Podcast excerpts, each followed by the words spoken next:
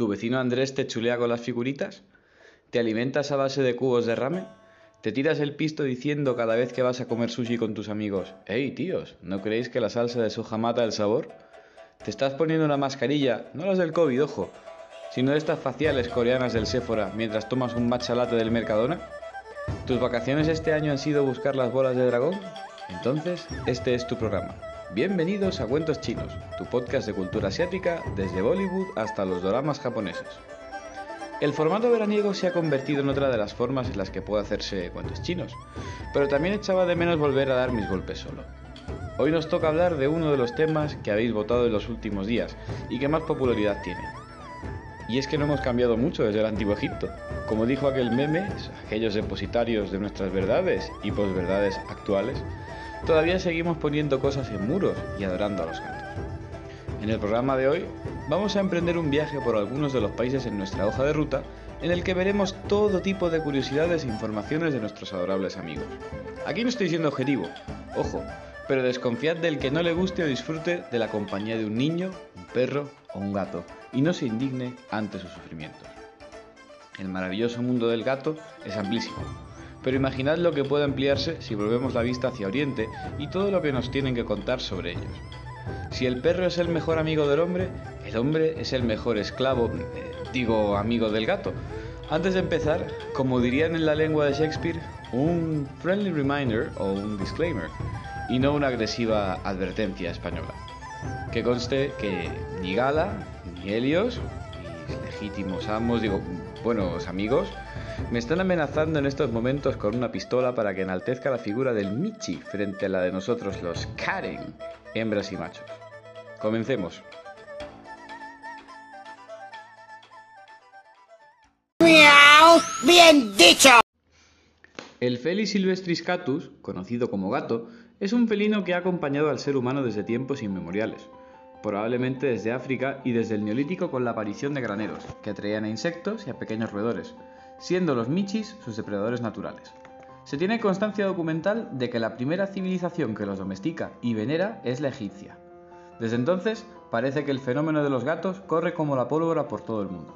Si bien es cierto que hay especies de gatos de tamaño relativamente pequeño, no queremos hablar de los grandes felinos, viviendo en estado salvaje, la mayoría de razas de gatos viven con el ser humano o cerca de él.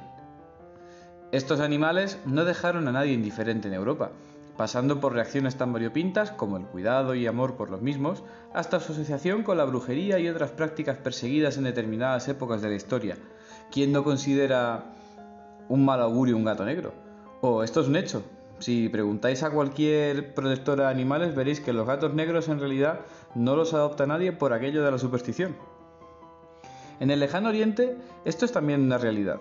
Dependiendo del país en el que nos encontremos, podremos ver toda clase de tradiciones y curiosidades con respecto a los meninos. Os recomendaría un paraguas y chubasqueros, porque estamos justo en plena época del monzón para empezar el viaje. Y si sois de secano como yo, lo vais a pasar regular. Nos desplazamos al país del fiero tigre de Bengala, la misteriosa pantera negra y del bello leopardo de las nieves. Rudyard Kipling, y luego Disney, aunque en la mayoría de casos de mi generación y otras muchas fue al revés, nos hicieron soñar y maravillarnos con la leal protección y duras enseñanzas de Bagheera y del apetito voraz del langri, cojo, Shere Khan, y no Shere Khan como le llaman en Disney, hacia Mowgli, el cachorro humano. La India es tierra de grandes felinos, pero también del gatito más pequeño del mundo. No se trata este de un cruce o degradación de especies para adaptarlo a gustos estéticos, o esa manía que tenemos de jugar a ser Dios. Esta vez es la naturaleza diciéndonos con voz de cierto youtuber, el arte imita la vida. El gato rumbroso, llamado así por los colores intensamente pardos de su pelaje, como si estuvieran oxidados literalmente, se encuentra por las selvas y bosques de la India y Sri Lanka, la antigua Ceilán. Pueden llegar a medir, como mucho, 50 centímetros de longitud, contando con 15 o 30 centímetros de cola. Y pueden llegar a pesar poco más de un kilo y medio aproximadamente. Estas adorables fieras salvajes son muy esquivas por su tamaño y porque solo se mueven por lo imperativamente mejor de la vida, comer y reproducirse.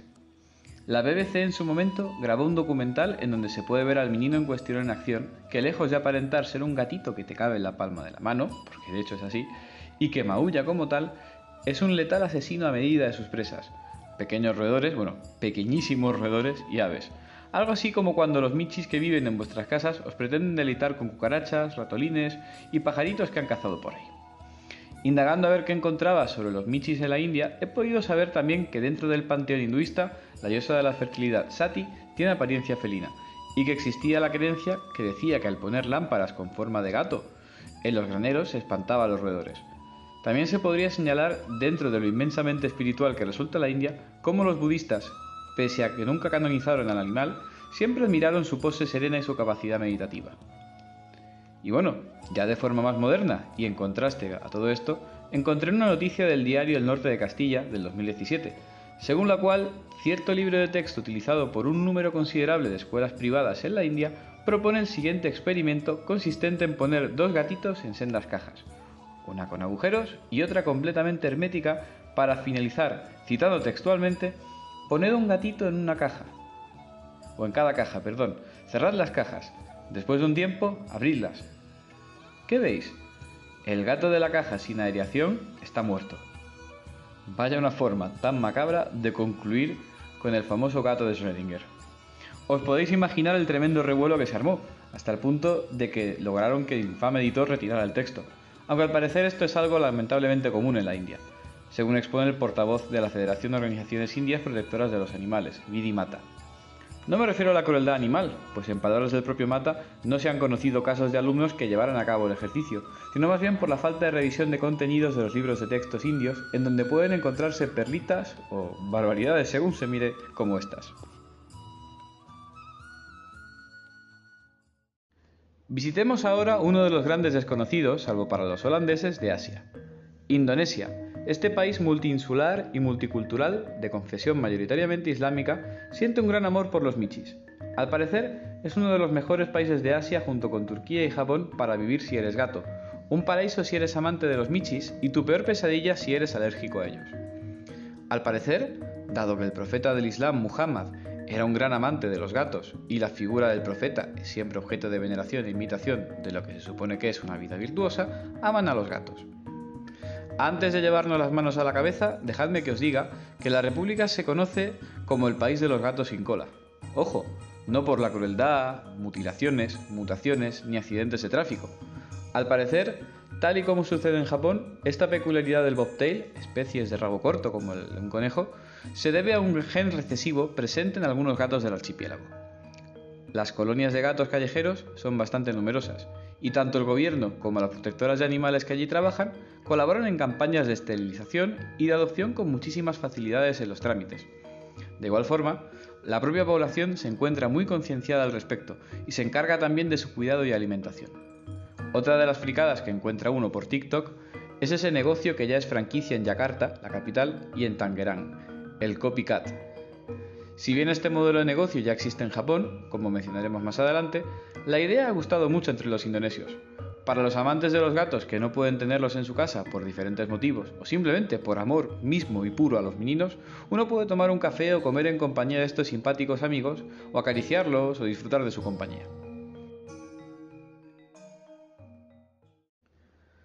Después de atravesar las selvas del Ganges y del Indo, montarnos en barco en Mumbai hasta llegar a Sri Lanka y de allí desembarcar en Yakarta, vamos a tomar un avión hasta la tierra de la ciudad prohibida, la Gran Muralla y el Yangtze. China tiene lo suyo también con los gatos, y no, la cosa no va por el chiste malo de ¿por qué no hay gatos cerca de los restaurantes chinos? Y es que pese a que una de las cosas buenas que ha tenido el COVID la prohibición de los llamados mercados húmedos, donde uno podía adquirir, entre otros alimentos atípicos, carne de gato para consumo, los michis también tienen su relevancia y sentido dentro de la cultura del Reino Medio. Según el Feng Shui, este saber ancestral con el que la escritora Mari Kondo se ha hecho de oro, así como el perro indica los lugares donde mejor fluye el chi, la llamada energía vital, dentro de una casa, el gato realiza la función de indicar los lugares donde se fuga el chi o donde peor fluye esta energía, actuando también como un filtro o ahuyentador de malas energías o desajustes energéticos.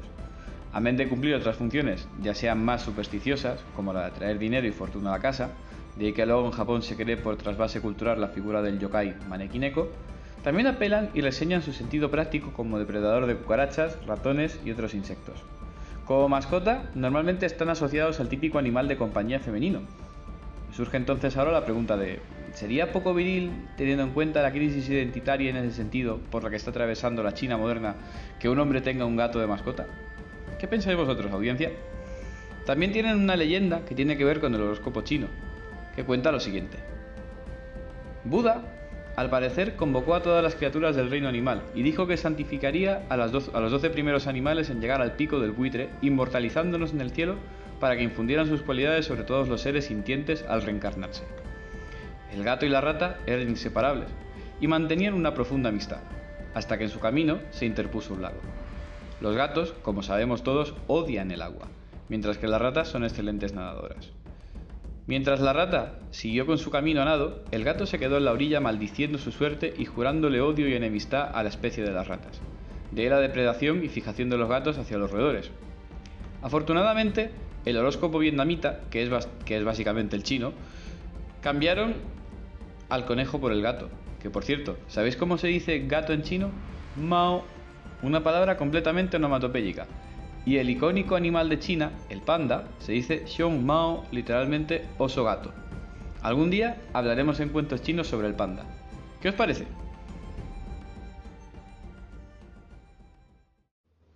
Nuestro viaje acaba en el país del monte Fuji, del Shinto, de los castillos, pero también de las bulliciosamente ordenadas megalópolis y del tren bala.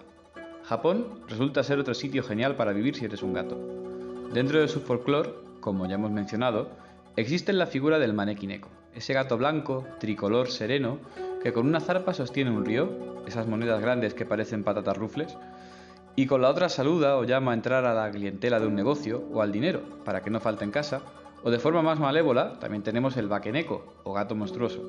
Este último, por lo general, según las fuentes de Sekien Toriyama, el que escribió el Bakemonogatari, o los otros grandes estudiosos del fenómeno cultural yokai, Aparece cuando un gato supera sus años de vida promedio, cuando vive más de 20 o 30 años.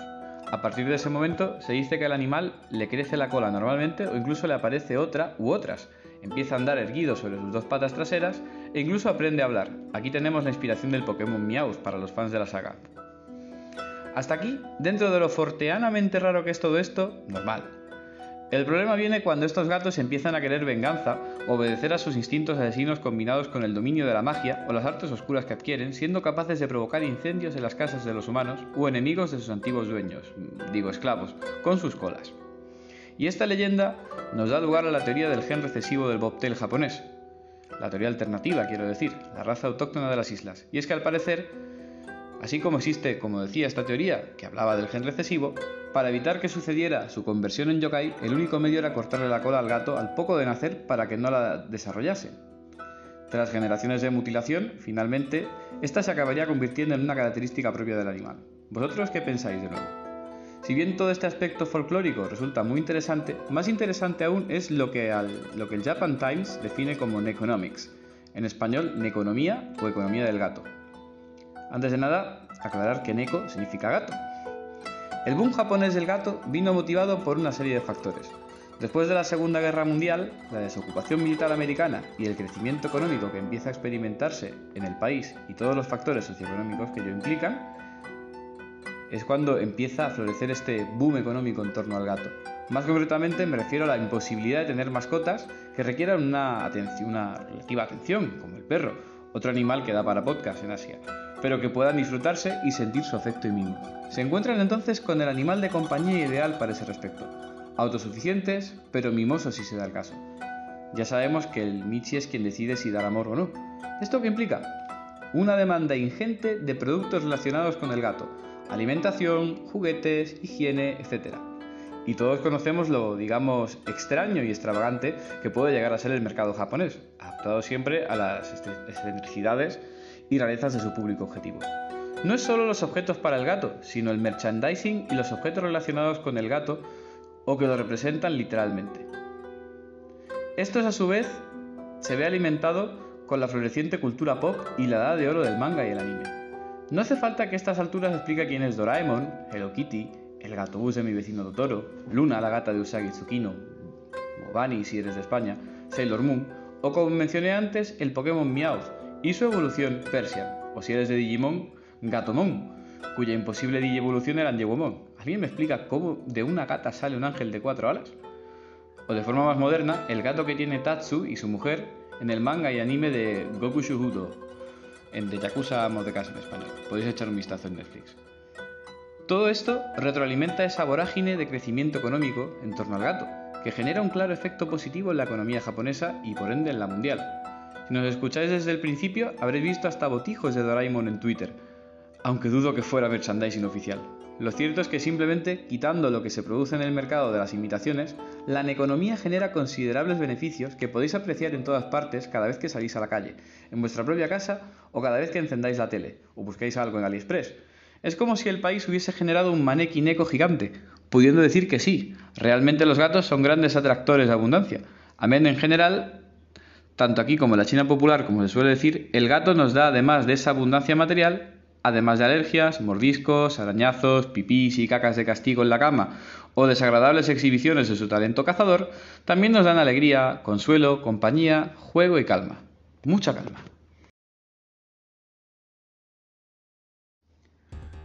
No podemos despedirnos sin dos cosas antes.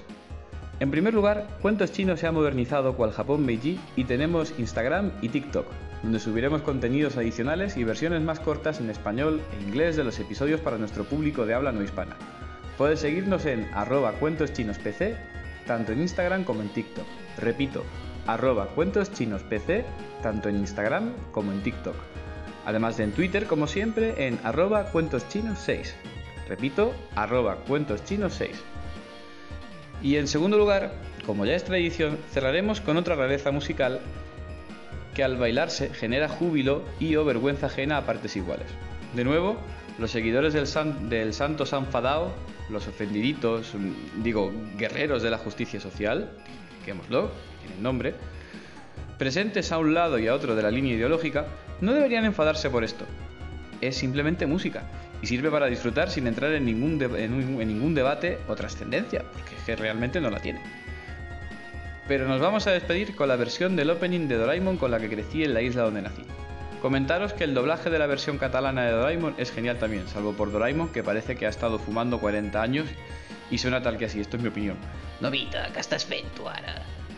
Traducción, para los que no lo sepan, Novita, ¿qué haces? En fin, sin más dilación, hacemos sonar el gong y nos despedimos felinamente y finalmente con la canción de Doraemon en catalán.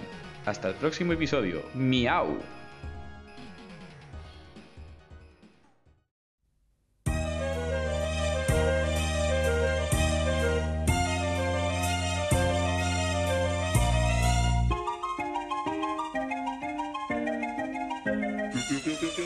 Doraemon, el gat còsmic.